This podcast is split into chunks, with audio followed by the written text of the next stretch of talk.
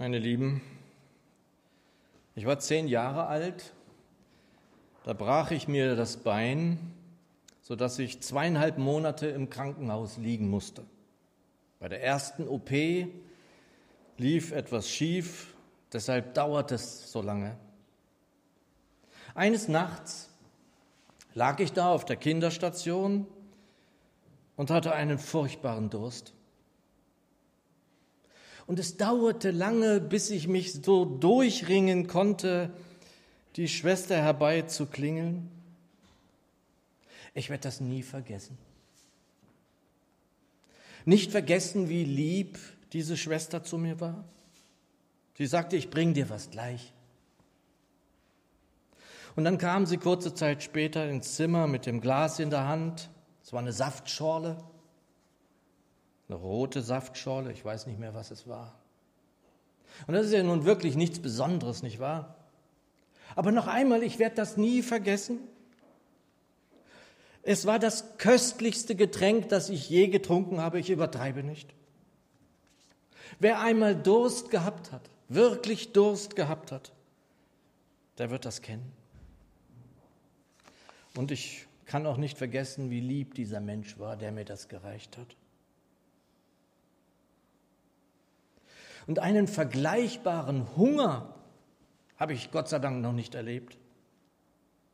Natürlich hat mir mal der Magen geknurrt, das werden wir alle kennen. Und man ist man eben dankbar, wenn man endlich irgendwann was zu essen bekommt. In der Bibel ist auch von Hunger und Durst die Rede, von allem Menschlichen auch, aber auch von einem Hunger und einem Durst ganz anderer Art.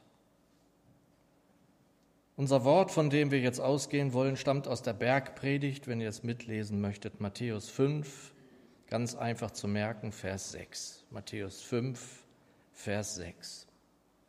Und der Herr Jesus spricht folgendes Wort. Selig sind, die hungern und dürsten nach der Gerechtigkeit, denn sie werden gesättigt werden. Lieber Herr, ich danke dir dafür, dass wir hier zusammen sein dürfen, in deinem Namen. Ich danke dir für die Gemeinschaft untereinander, mit dir, verbunden durch deinen Geist. Jesus, führe uns nun durch dein Wort. Amen. Also wirklichen Durst wie damals in dieser Nacht, den ich nicht vergessen kann, habe ich nie mehr gehabt so. Und selbst da geht einem das ja nicht so ohne weiteres über die Lippen. Das sind ja schon große Worte, Hunger und Durst. Ich erinnere dann immer die Schilderungen aus dem letzten Krieg von meinen Eltern, von den Großeltern, die wirklich Hunger gehabt haben. Ich kenne das doch selbst gar nicht, also wirklichen Hunger. Ich habe schon vier Darmspiegelungen hinter mir. Wenn man dann so zwei Tage gar nichts essen darf, dann kriegt man so ein bisschen vielleicht eine Ahnung davon. Aber worum geht es jetzt? Wenn der Herr Jesus in diesem Wort von Hunger und Durst spricht, dann meint er nicht Appetit. Dann meint er nicht, ich habe lecker auf irgendwas. Nein, es ist Hunger gemeint. Und der Jesus wusste durch 40 Tage Wüste, wovon er sprach. Und dann muss ich auch so denken, liebe Geschwister, wir werden, bis wir, wie Lilly eben sagte, irgendwann einmal vor ihm stehen dürfen, immer wieder dieselben Fragen haben in der Nachfolge. Hunger, was ist Hunger? Was ist Durst? Was ist Gerechtigkeit? Herr, was ist das für eine Gerechtigkeit, von der hier die Rede ist? Was ist das für ein Durst? Was ist das für ein Hunger? Und einige von euch sind Jahrzehnte dabei in der Nachfolge und dennoch haben wir immer wieder dieselben Fragen. Sollte es nicht so sein, dass wir irgendwann mal diese Fragen beantwortet haben und das war's dann? Und diese letzte Frage ist ja schon eine rhetorische Frage, denn es geht darum, immer wieder neu dahin gebracht zu werden, darüber nachzudenken. zu bedenken, was die Nachfolge Jesu eigentlich wirklich ausmacht. Wenn wir meinten, es alles schon zu wissen, dann könnten wir auch nicht mehr wachsen. Da gibt es zum Beispiel etwas, über das ich seit einigen Jahren jede Woche nachdenke. Ich übertreibe nicht. Jede Woche denke ich darüber nach, was es heißt, im Geist zu wandeln. Dieser Gedanke kommt immer wieder. Was ist das? Was macht es aus? Müsste ich es nicht allmählich mal wissen? Wäre das so, wüsste ich es also einmal, dann würde ich es auch irgendwann abhaken. Und genau das soll eben nicht geschehen. Ich habe zum Wandeln im Geist zwei Bücher gelesen. Ja, sie waren gut. Eins davon von Ernst Modersohn zum Beispiel, auch gut. Aber unvergleichlich mehr und wertvoller ist es, werden wir vom Geist in die Wahrheit geführt. Wir bitten hoffentlich immer, wenn wir die Bibel öffnen, wenn wir in der Bibelstunde sind, wenn wir jetzt hier sitzen, den Geist Jesu, uns die Schrift zu öffnen. Das ist es, was es braucht. Und so war jetzt in den letzten Tagen bei mir in meinem Herzen immer wieder selig sind, die hungern und dürsten nach der Gerechtigkeit.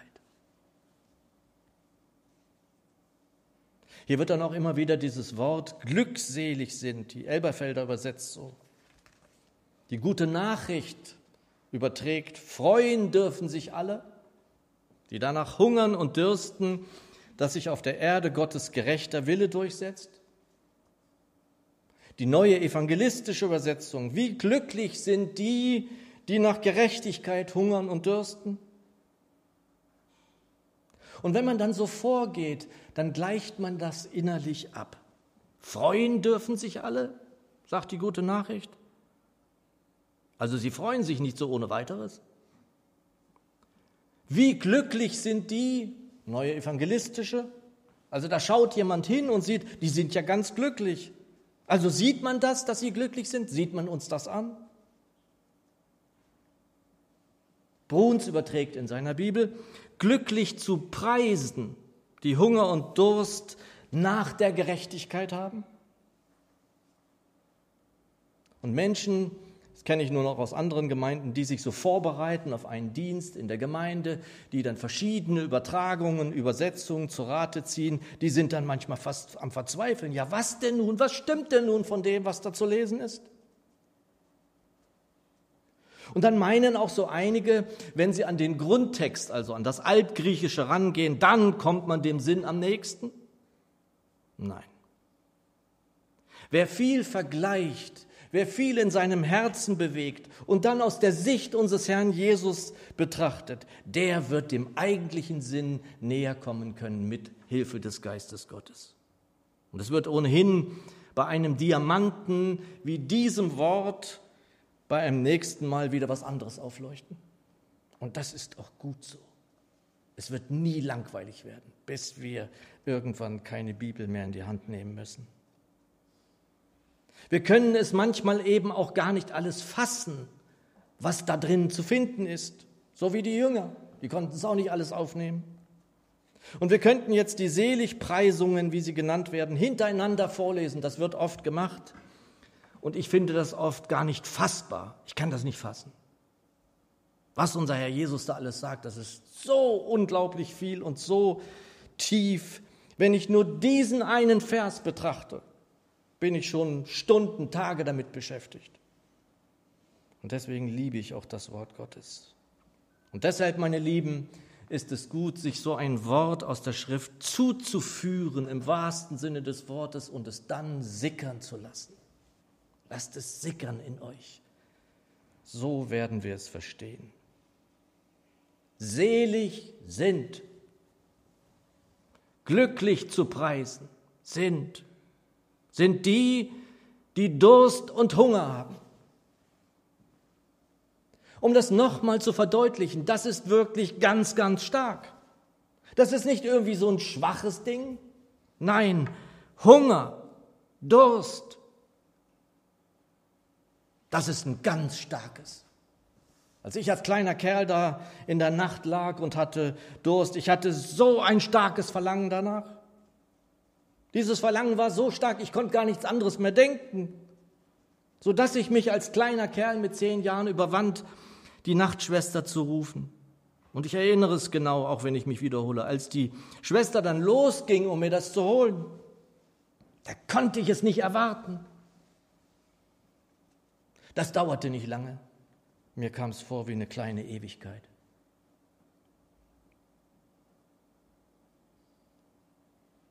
Und wenn ich dann über so etwas nachdenke, dann taucht oft der Dichter aller Dichter auf, wie ich ihn immer nenne, nämlich David.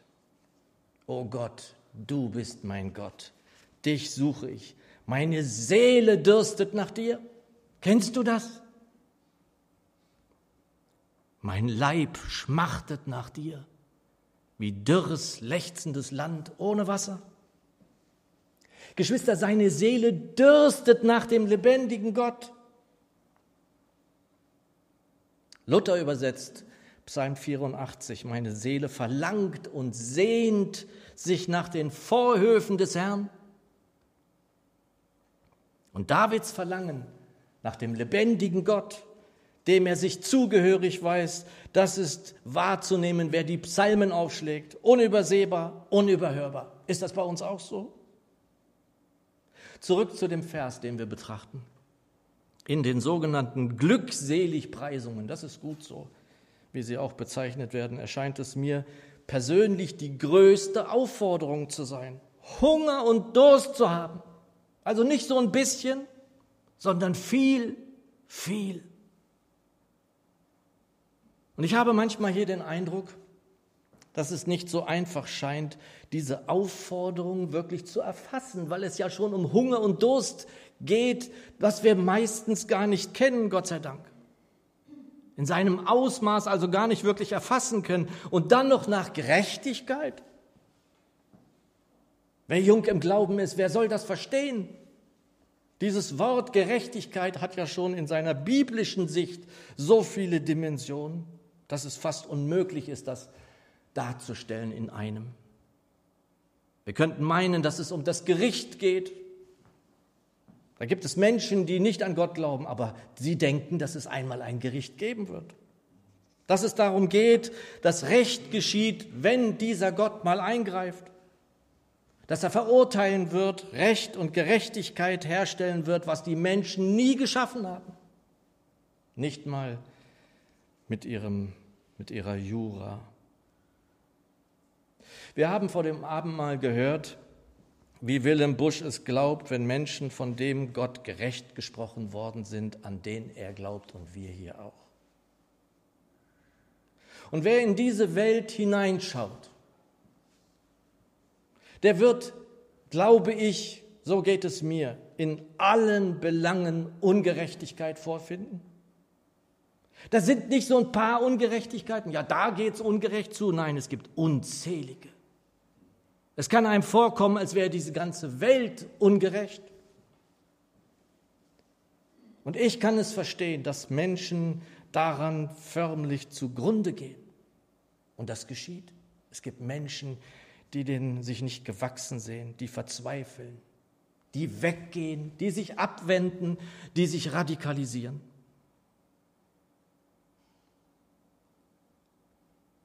Und wer diese Bibel aufmerksam liest, der wird, so ging es mir, geradezu überrollt davon, dass dieser Gott, vor allem des Alten Testaments, Gerechtigkeit will.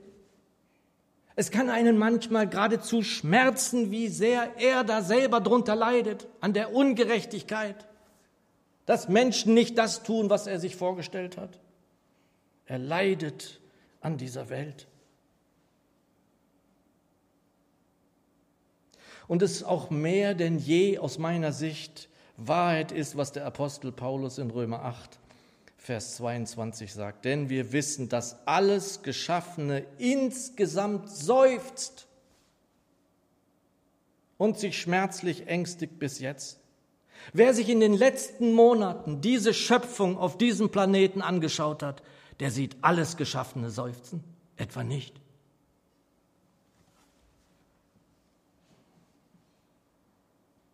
Und da kommen wir dann innerlich auch immer näher dem, was uns gesagt sein darf durch das Wort des Herrn. Je länger ich lebe, je mehr ich sehen darf und in dieser Welt sehen muss, desto deutlicher steht mir vor Augen, was hier eigentlich gemeint ist in diesem Wort. Glückselig die nach der Gerechtigkeit dieses gerechten und gnädigen Gottes hungern und dürsten. Das ist die Wahrheit. Versteht ihr? Er ist gerecht. Seine neue Welt auch wird wunderbar sein und werden in dieser Frage. Seine ewige Gerechtigkeit wird über allem stehen und sein. Und wir haben es in der Bibelstunde vom Donnerstag gesagt, er wird alle Tränen abwischen. Diese Gerechtigkeit, die wir jetzt schon in ihm leben dürfen, ja selber sind, ist nicht leistungsabhängig was immer wieder falsch verstanden wird. Nein, es geht eigentlich immer um ein williges Empfangen dessen. Geschwister, der Apostel Paulus sagt in Epheser 2, Vers 5, durch Gnade seid ihr gerettet. Das ist das, was wir eben gefeiert haben und hoffentlich immer wieder neu feiern. Fritz Rieniker schreibt zu diesem Vers, Hungern und Dürsten ist dasselbe, wie Nachjagen der Heiligung, ohne welche niemand den Herrn schauen wird. Nur im Hungern und Dürsten, im ungestümen Verlangen, es in allen Dingen dem Herrn recht zu machen, in Gedanken, in Worten und Werken liegt Sättigung und Erquickung durch Jesus. Gerechtigkeit ist somit Gabe, die nicht erarbeitet, erwirkt, sondern geschenkt wird. Gerechtigkeit ist nicht leisten, sondern empfangen. Und ich wünschte mir manchmal, das würden so viele Menschen hören und verstehen und begreifen. Und es ist an uns, es ihnen begreiflich zu machen. Von Menschen, die sich auch abwenden von Kirche und Gemeinde, was ja teilweise bei all dem, was da geschehen ist, auch verständlich ist. Aber sie müssen doch dieses Evangelium hören. Sie brauchen es nur empfangen, sie müssen nichts leisten. Und liebe Geschwister, es gibt unter uns aus meiner persönlichen Sicht nichts Wichtigeres, als dass wir zu den Gerechten gehören und daran glauben. Dass das zu einer festen Gewissheit unter uns wird. Dass wir ihm unsere Sünden bekennen und wissen, er hat sie weggenommen, ausgelöscht, so gründlich mit seinem Blut gewaschen, dass wir untadelig, ich kann es manchmal nicht begreifen, vor dem Vater des Lichts stehen dürfen. Das ist die Wirklichkeit. Oder wie der Apostel es sagt, wir sind der Sünde abgestorben. Wer kann das von sich sagen? Ich kann das nur sagen, weil der Christus in mir lebt. Ich kann es nicht. Und wir sind, wie Bruns es in seiner Übersetzung wunderbar überträgt, glücklich zu preisen. Glücklich zu preisen auch deshalb, da unser Hunger und unser Durst nach der Gerechtigkeit des Herrn uns satt machen wird jetzt und in alle Ewigkeit? Denn selig sind, die hungern und dürsten nach der Gerechtigkeit, denn sie werden gesättigt werden. Dafür sind wir hier, um an Leib, Seele, Geist satt werden zu dürfen. Und auch für unser leibliches Wohl wird an diesem Sonntag noch vorzüglich gesorgt werden. Geschwister, bleibt hungrig und durstig nach dieser Gerechtigkeit, die es nur in dem einen gibt, nämlich Jesus Christus. Ich möchte zum Schluss, was ich sonst nicht mache, beten und auch danken. Herr, ich danke dir von ganzem Herzen dafür, dass wir hier beieinander sein dürfen und satt werden dürfen. An Leib, Seele und Geist. Herr, du gibst uns alles. Das geistliche Brot, das leibliche Brot. Danke, dass wir gleich zusammen essen dürfen dass wir Gemeinschaft weiterhaben dürfen in deinem Geist. Danke dafür. Amen.